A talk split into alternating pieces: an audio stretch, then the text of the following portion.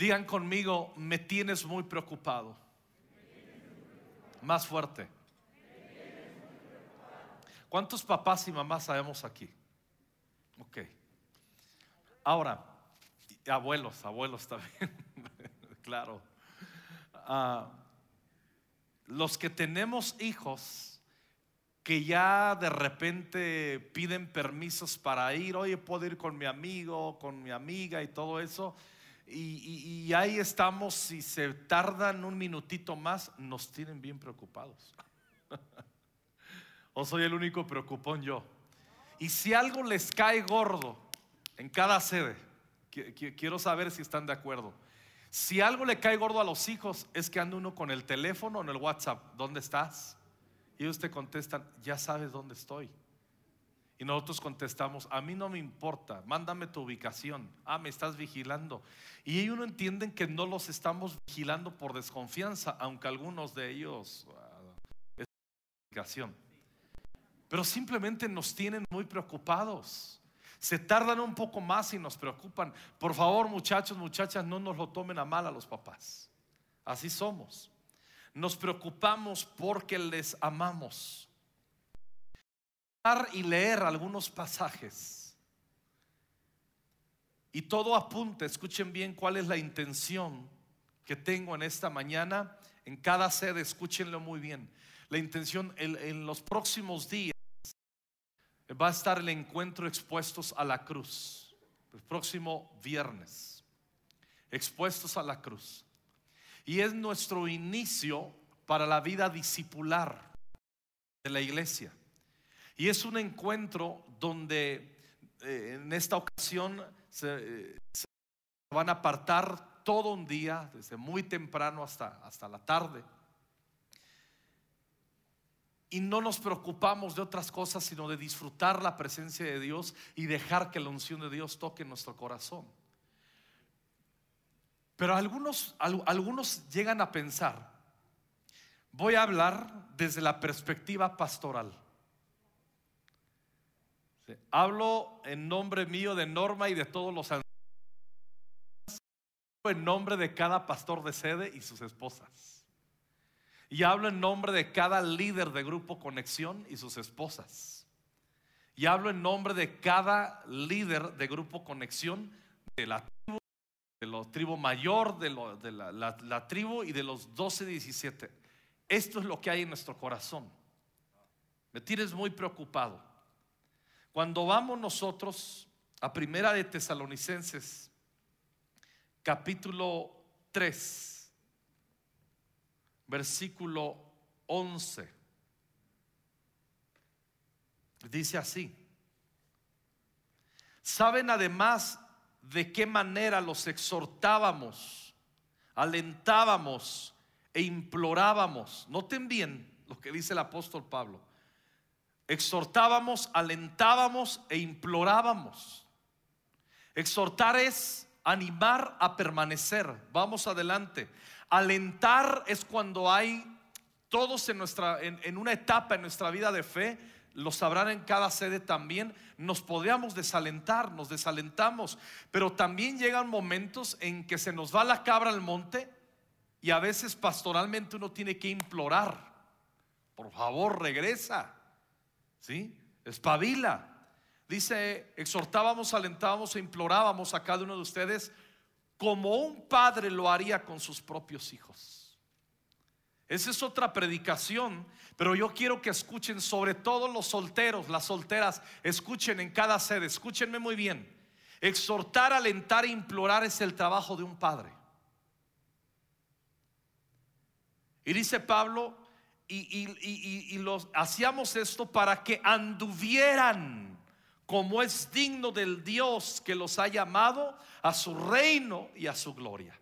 Tiene una carga el apóstol Pablo por los miembros de la iglesia, en este caso en Tesalónica, que obviamente los tenía para todas las iglesias. Versículo 13. Por eso también nosotros sin cesar damos gracias a Dios de que cuando recibieron la palabra de Dios que, que, que oyeron de nosotros, la aceptaron no como palabra de hombres, sino como lo que realmente es la palabra de Dios, la cual también hace su obra en ustedes, los que creen. Pues ustedes, hermanos, llegaron a ser imitadores de, la, de, las iglesias de Dios en Cristo Jesús que están en Judea. Miren lo que pasaba en Judea. Porque también ustedes padecieron los mismos sufrimientos a manos de sus propios compatriotas tal como ellos padecieron a manos de los judíos. Está hablando de sufrimiento por ser discípulos de Jesús. Y les está diciendo, ustedes al igual que los judíos imitaron permanecer en la fe y, todas esas pruebas que tenían y padecieron, ustedes de sus compatriotas igual que los judíos en su zona.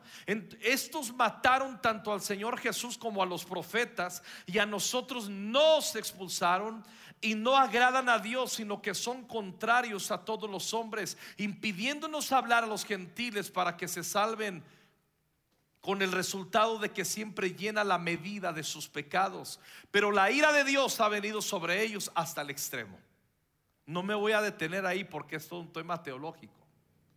Pero aquí sí quiero llegar. Pero nosotros, hermanos, separados de ustedes por breve tiempo, en persona, pero no en espíritu. Esa era la carga que tenía el apóstol por las iglesias. Separados ustedes por breve tiempo en persona, pero no en espíritu. No es lo que nos pasó en la pandemia. Estábamos separados en este contacto y en esta riqueza de comunidad. Pero dice el apóstol Pablo, pero no me separé en espíritu de ustedes. Estábamos muy, mire lo que dice, ansiosos, con profundo deseo de ir a verlos. Una ansiedad pastoral. Ya que queríamos ir a ustedes, al menos yo, Pablo, más de una vez, pero Satanás nos lo ha impedido. El contacto pastoral con las ovejas puede ser impedido por Satanás. Porque ¿quién es nuestra esperanza o gozo o corona de gloria? ¿No lo son ustedes en la presencia de nuestro Señor Jesús en su venida? Pues ustedes son nuestra gloria y nuestro gozo. Ténganme paciencia en las sedes, ténganme paciencia aquí, por favor. Miren a dónde vamos. Por lo cual, no pudiendo soportar más, dice Pablo, pensamos que era mejor quedarnos en Atenas Enviamos a Timoteo, nuestro hermano colaborador de Dios en el Evangelio de Cristo. Escuchen bien para qué. Para fortalecerlos y alentarlos respecto a la fe de ustedes. Eso es lo que hay en nuestro corazón pastoral. El deseo más profundo que yo tengo y todo el equipo pastoral, allá en tu sede, tus pastores de sede, todos en comunidad, tus líderes de grupo conexión, lo que tenemos en nuestro corazón es que seas fortalecido y alentado respecto a tu fe. Por eso los bautismos, por eso grupos conexión, por eso es tan importante el encuentro expuestos a la cruz para que te fortalezcas en tu fe. Y Dios luego dice, a fin de que nadie se inquiete por causa de estas aflicciones porque ustedes mismos saben que para esto hemos sido destinados. Porque en verdad cuando estábamos con ustedes les, les predecíamos que íbamos a sufrir aflicción. Y así ha acontecido, como saben. Amados y amadas, escúchenlo bien, en cada zona, en cada sede, en cada familia, al ser discípulos de Jesús, va a haber aflicciones por el Evangelio. Y dice Pablo aquí, les advertí, estábamos llamados a eso. Por eso también, otra vez, el 5, cuando ya no pude soportar más, es el corazón del pastor. Cuando ya no pude soportar más. Yo he sentido eso muchas veces.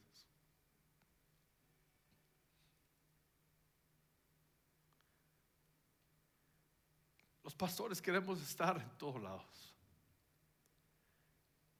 Quisiera estar en Tizayuca. Quisiera estar en Valle de Chalco. Quisiera estar con todos. Pero por eso miren lo bonito que es el cuerpo de Cristo. envié a Timoteo para informarme de su fe. Era un pastor de sede. Eso es lo que hace un pastor de sede. Guardamos unidad para que cuiden su fe y les informen de la fe. Yo quiero que ahí en cada sede den, una, den un aplauso a sus pastores de sede. Quiero que les honren. Ustedes no tienen idea. Ustedes no tienen idea de todas las juntas, las reuniones y las lágrimas que los pastores derramamos por cada uno de ustedes. No estamos para servirnos de ustedes. Nos importa su fe. Nos importa tu familia. Nos importa tu andar en el Señor. Envía a Timoteo para informarme de su fe por temor a que el tentador los hubiera tentado y que nuestro trabajo hubiera sido en vano. Esa es la carga que siempre en nuestro corazón vamos a tener como pastores. A veces tenemos carga que todo el trabajo de discipulado de esto estamos orando, Señor, que tu palabra caiga en buena tierra. Cuando se preparan las clases de discipulado, quien te da un discipulado, ya sea en tu grupo conexión, ya sea en el discipulado, en el nivel que estás, todo eso, ¿por qué lo hacemos? Porque queremos cuidar tu fe. Por eso a veces a mí me sorprende cuando le dice uno, ¿y cómo vas en, en qué nivel vas en tu discipulado? Ah, ah, como se acuerdan de Maradona, así se quedan. ¿Me ayudas, José? ¿Tú crees que te queremos fastidiar? No, solo te queremos ayudar.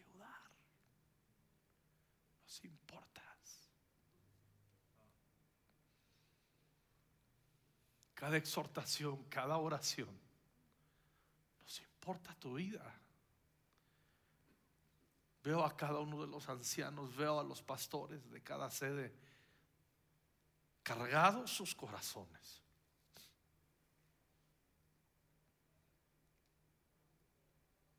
Temiendo Pablo que fuera en vano su trabajo. Pero el 6 es increíble. Pero ahora Timoteo ha regresado de ustedes a nosotros y nos ha traído buenas noticias de su fe y amor. No hay nada más glorioso para un pastor. Como dice el apóstol Juan, no hay mayor gozo que tengo de ver que los hijos andan en la verdad.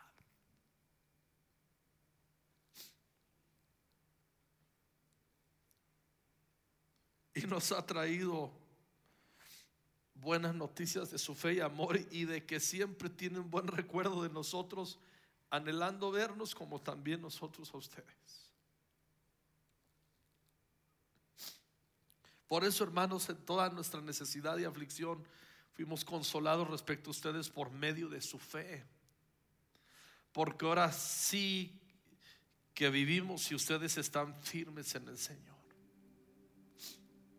Es lo que dice Pablo en el 8. Ahora sí que vivimos. Si ustedes están firmes. Nuestro corazón siente que muere cuando le vemos a algunos de ustedes débiles en su fe, distraídos en su fe, menospreciadores de todos los recursos que como iglesia tratamos de poner a disposición para que ustedes echen mano y se nutran en su fe. Ay, eres increíble los 390 que se bautizaron. Ver tantos hermanos y hermanas sirviendo desde tan temprano aquí. Tú no te imaginas cuánto apreciamos. Yo, me doy cuenta, mi, eh, dos de mis hijos eh, son líderes de grupos conexión. Les veo en las juntas, les veo en la instrucción de misa y caris, de, y ahí están, cargados sus corazones. yo siempre estoy supervisando cómo están los que te encargaron. Que yo sea una carga pastoral. Y si tú eres el líder de grupo conexión y no dueles, no lloras, no oras, algo no está funcionando bien ahí. ¿Qué les digo? Nos importan sus vidas. ¿A poco crees que uno, ahorita que vino la pandemia, ayer encontré, ayer en los bautizos, creo que era una verbena espiritual aquí? Me encontré a algunos, saludé a tantos, me la pasé llorando ayer. No te había visto. Después de casi dos años no te había visto, te encontré. Qué bueno que estás en la fe.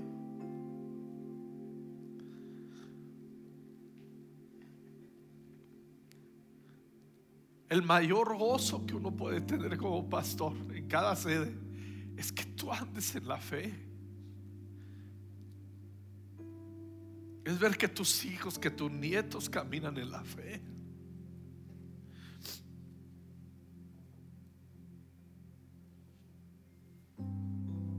Casi prometí que no iba a llorar porque todos los días que estuve leyendo eso lo leía y lloraba. Pienso en las iglesias de la red. Pienso en San Luis y lloro. Pienso en Aguascalientes y lloro. Pienso en Ensenada y lloro. Pienso en las iglesias de Oaxaca y lloro. ¿Y sabes qué quiere el Espíritu Santo de esta iglesia? Obreros y obreras cargados. Quiere cargados. Debemos importarnos entre todos nosotros. Me encantó ver ayer, estaba uno de los líderes de, grupos Conexión. Él no fue llamado a bautizar, él no fue llamado en esta ocasión a ser parte, pero yo lo veía ahí paseando. Volteaba y me hacía así, derramando lágrimas. Y le digo, ¿quién se dice? Se, se, bautizó un familiar mío, pero se están bautizando los de mi grupo Conexión. Y lloraba. Ese es su corazón pastoral.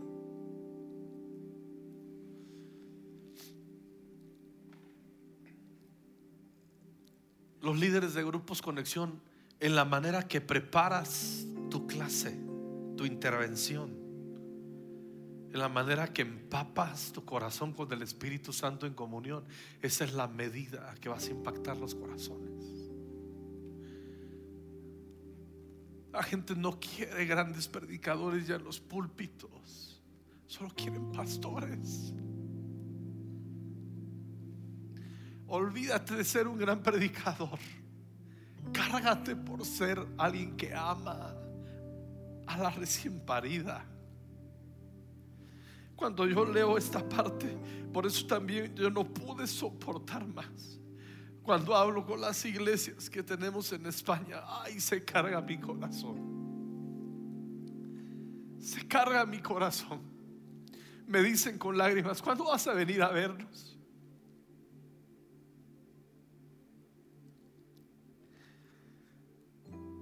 Pero yo sé que vamos a abrir un montón de sedes, un montón de iglesias.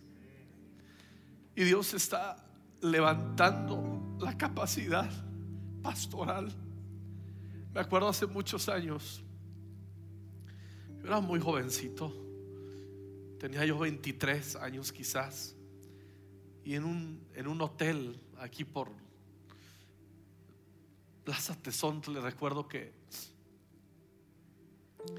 hubo un congreso y había como 200 pastores. Y a mí me llegó por default un boleto, porque eran puros pastores ya consolidados. Pues yo estaba empezando con la iglesia. Y había un profeta, un verdadero profeta, verdadero profeta. Y al último ministraba a todos, todavía cuando grababan en cassette, metían el cassette grababan tu profecía y te la entregaban y ya te la llevabas a tu casa. Y yo era el último, pues como llegué de pilón ahí, casi como abortivo. Como dice Pablo, llegué ahí y yo me acuerdo que este profeta se quedó quieto, les daba unas palabras proféticas a todos brutales. Y yo dije, oh, menos mal voy a tener dirección profética aquí. Y se queda callado y le pregunta a quien está ahí, ¿tienes una palabra para este pastor? Y se quedan callados y digo, oh, vale gorro, digo, a todos profetizándoles machín y, de repente dice el profeta, sí, sí, tengo una palabra y ponen un cassette. Así dice el Señor, voy a ampliar tu capacidad pastoral. Y ya, sacan el cassette y me lo dan. Y llego con Norma, me dice, ¿cómo te fue? Ya le conté. Le digo, me profetizaron que va a Dios a ampliar nuestra habilidad pastoral. Y dice, Norma, es Dios. Le digo, no, yo, yo estaba como Namán, yo pensé que iba a venir y me iba a decir. Pero siempre he caminado en esa palabra. Y si soy pastor, algunos dicen, ah, que soy un apóstol. Yo no soy un apóstol, soy un pastor de cepa. Y me importa tu vida, me importan los que han dejado de asistir. Me duelen. Allá en tu sede, ¿tú crees que tu pastor no está preocupado? Tu pastora no está preocupado por ti. Porque no hay mayor gozo ver que permanezcan en la verdad, que estén caminando en el fuego de Dios. Oye, ya se me acabó el tiempo y yo apenas. Híjole. En Colosenses 4, 12 y 13. Lo conocen muchos de ustedes porque lo he citado por años. Pero quienes no lo conozcan, ese es mi pasaje. Ese es el personaje que quiero ser yo en la Biblia. Porque tiene el corazón de Jesús. Yo cuando leo ese pasaje desde hace 25 años, yo quiero ser Epáfras. Dice Epáfras, Colosenses 4:12, que es uno de ustedes, siervo de Jesucristo. Les envía saludos, siempre esforzándose intensamente a favor de ustedes en sus oraciones ¿Para qué? Escucha bien. Ese es el corazón pastoral, los ancianos aquí y de tu pastor de sede, para que estén firmes, perfectos y completamente seguros en toda la voluntad de Dios. Eso es lo que queremos. Que estén firmes, perfectos y completos, seguros en toda la voluntad de Dios. Nos importa que camines en la voluntad de Dios en tu vida y en tu casa porque de él soy testigo de que tiene profundo interés por ustedes y por los que están en la Odisea y en Ireápolis. O sea, se extendía, tenía un corazón pastoral este tipo, que se la pasaba pensando en los de la Odisea, en los de Ireápolis. Yo te quiero pedir algo, preocúpate por otros en la iglesia.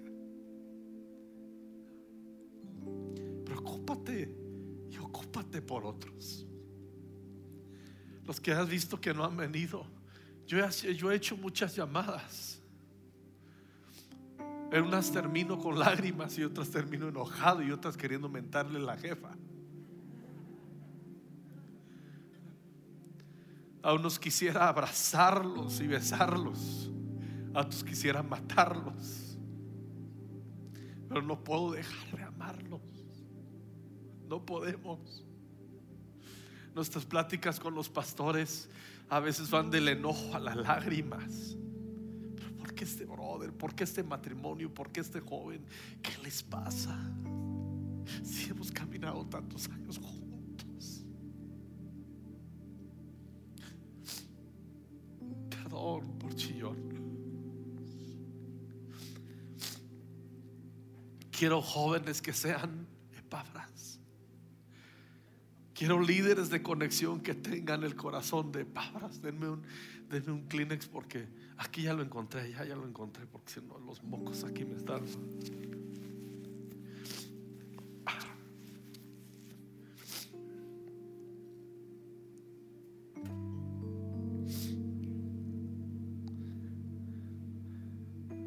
Es como funciona una iglesia. Que tengamos el corazón de Jesús unos por otros que nos interesemos unos por otros, que nos cuidemos unos a otros, que nos amemos unos a otros. Usted no tiene ni idea No me estoy quejando. No queremos alabanzas. Solo quiero que entiendan y les queremos recordar al equipo pastoral cuánto nos importan sus vidas y sus corazones. Nos importa que encuentren a Jesús. Nos importa que profundicen en Jesús. Que le conozcan en mayor intensidad. Porque ahí está la salvación de sus generaciones y del resto de tus días. En cada sede, por amor de Dios. Profundicen, sirvan al Señor de todo su corazón. Termino con Gálatas en capítulo 3. Miren cómo dice Pablo. Hay Gálatas tontos. ¿Quién los ha hechizado? Pues el significado de la muerte de Jesucristo se les explicó con tanta claridad como si lo hubieran visto morir en la cruz. Mira lo que dice Pablo. ¿Cuál es el contexto? Llegaron unos falsos maestros y Pablo obviamente no podía estar ahí, pero les había dejado bien la doctrina y había puesto ancianos. Y llegaron unos maestros, lo equivalente a que te la pasas en YouTube. Ah, este está bien chido. Esto, luego me mandan ustedes unos rollos asquerosos. Y yo digo, ¿cómo es posible que estén viendo esto? Pero les preguntan, no hacen TCD. Les preguntas, no van a su grupo de discipulado. YouTube es tu pastor y todo te faltará. Porque el, ideal es que tú vivas en comunidad como estamos hoy aquí.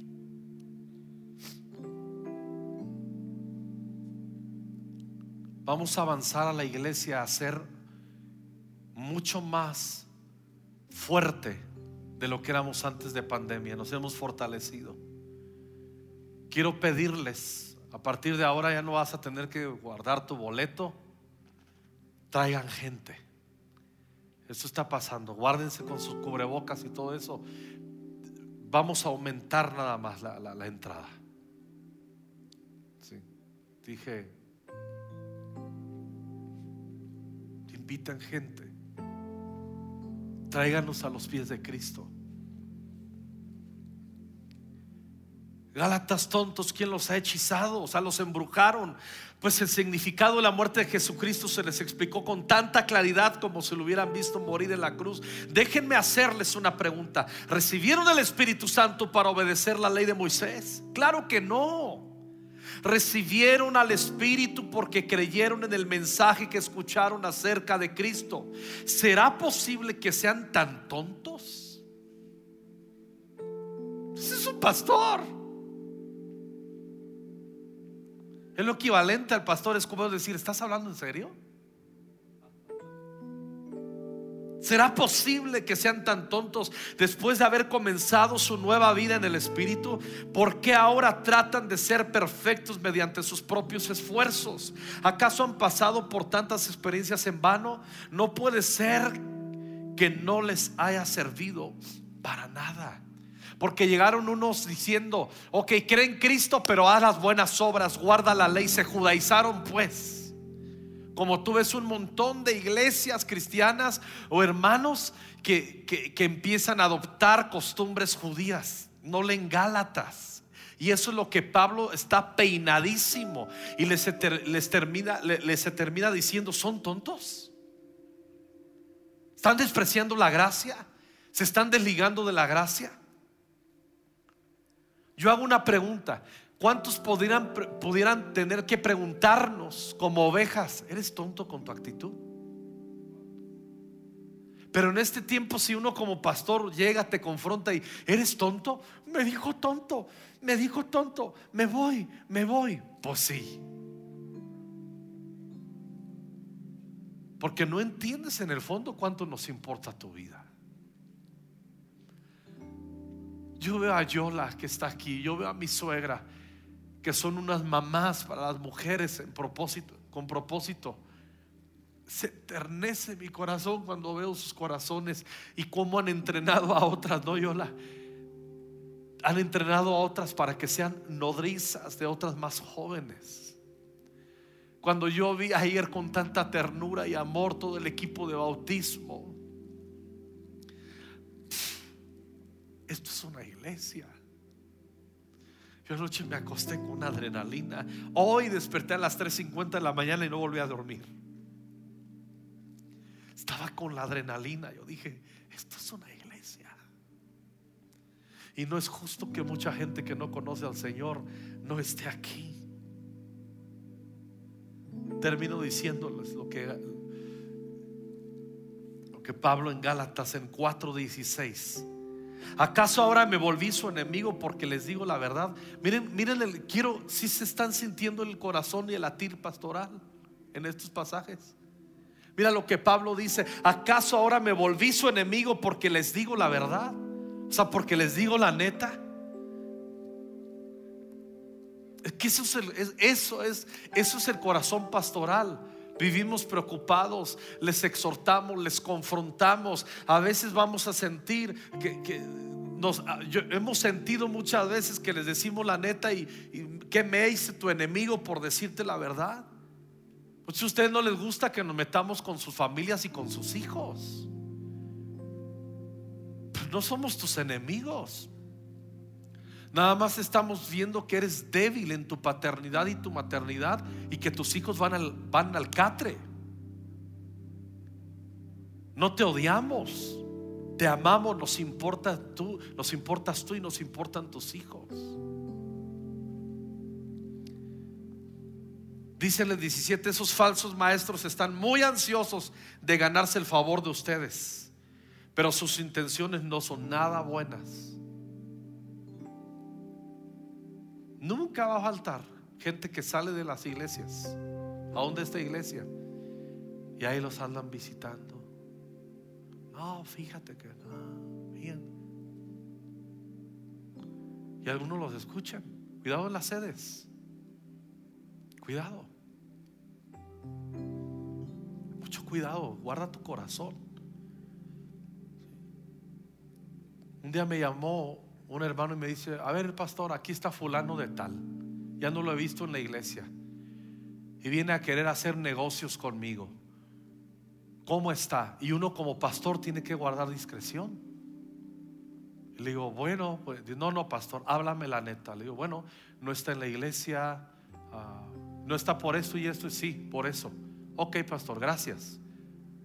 Y al rato me llama, lo eché de mi negocio. Si no respeta a la iglesia y no te respeta a ti, no puedo hacer unidad con él, ni negocios menos. Pero hay otros cuando están amargados, llegan y se logran conectar y, no va por ahí. Hay muchos de aquí que van a decir, no, es que el pastor dijo, agarra tu teléfono y la ver, pastor, Misa, Roger, Paco, Patti, Caris, Erika, aquí está el hermano full, hagan eso y ahí se va a exhibir, pero a veces se comen todo. Y hay otros hermanos que llegan también, obreros que estuvieron aquí, que son unos chillones y llegan hablando mal y pidiéndoles dinero. No, no, no. Eso no, se, no, te, lo, no te lo traes. Así mismo yo llegar a pedirte, a chillar, a pedirte dinero, tú no me tienes que dar dinero. Tenemos un salario los pastores, algunos. Paco y Pati no, ni Roger y Erika.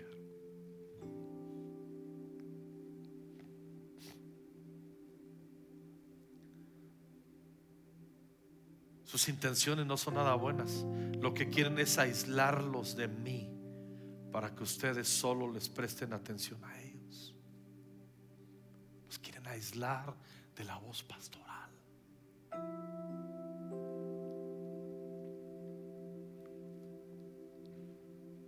Yo sé que es extraño lo que estoy hablando. ¿A dónde quiero llegar? Echen mano de las herramientas que ponemos delante de ustedes. No son caprichos pastorales ni entretenimiento. Viene, viene vienen eh, eh, expuestos a la cruz. ¿Dónde darán informes ahorita? Alguien le, le pedí. Del expuestos a la cruz. Es bien importante. ¿En dónde? Allá la salida, por donde entraron ya, ya volvemos expuestos a la cruz presencial. Tú dices, hijo, cuesta, tenemos que invertir. Viene de hombre a hombre a hombres. Viernes 3 y sábado 4. No es un capricho que nos veamos los hombres aquí. Inviertan. Va a costar algo porque va a incluir los tacos y al otro día también un, eh, lonchecito porque pues orar y escuchar da hambre. Inviertan. No, van a cobrar. Ahí quieren, eh, pues, échale tacos por 800 que los mantenga. Y a veces nos cuesta trabajo invertir. Cuando te cuesta trabajo invertir, algo no estás entendiendo. Debo terminar. Los quieren aislar de nosotros. Si alguien quiere hacer cosas buenas por ustedes, no hay ningún problema. Pero que lo haga en todo tiempo, no solo cuando estoy con ustedes, porque querían, llegaba Pablo y se le juntaban a Pablo, ¿qué onda Pablo? ¿Cómo estás? Y ya se iba Pablo y usaban ese gancho y usaban el nombre de Pablo para querer influenciar y luego aislarlos de la voz pastoral. Termino. 19. Oh, mis hijos queridos. Siento como si volviera a sufrir dolores de parto por ustedes. Y seguirán hasta que Cristo se forme completo en sus vidas.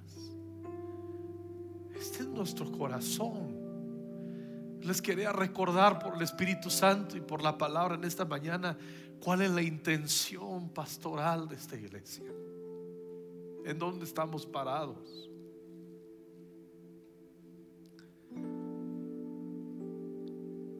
Pídele a Dios que ensanche tu capacidad pastoral para otros. Pídele a Dios que, que ensanche tu corazón y que lo unja como el de Pafras.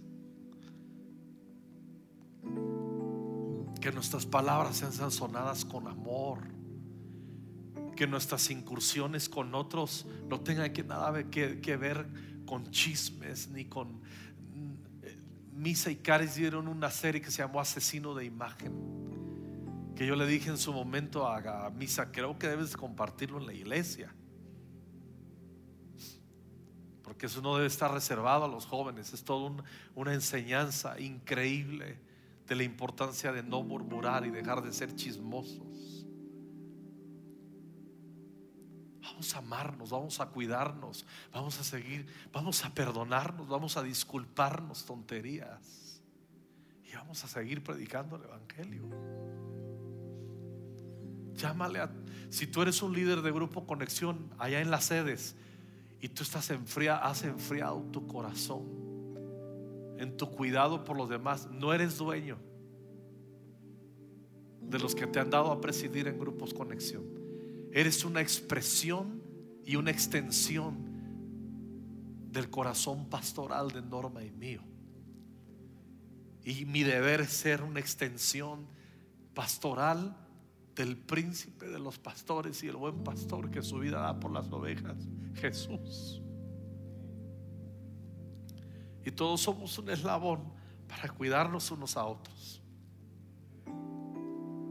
No nos, buscamos, no nos buscamos para pantallarnos con nuestros dones. Nos servimos con nuestros dones. No estamos para que nos aplaudan y admiren. Estamos para manifestar a Jesús y su amor. Amén.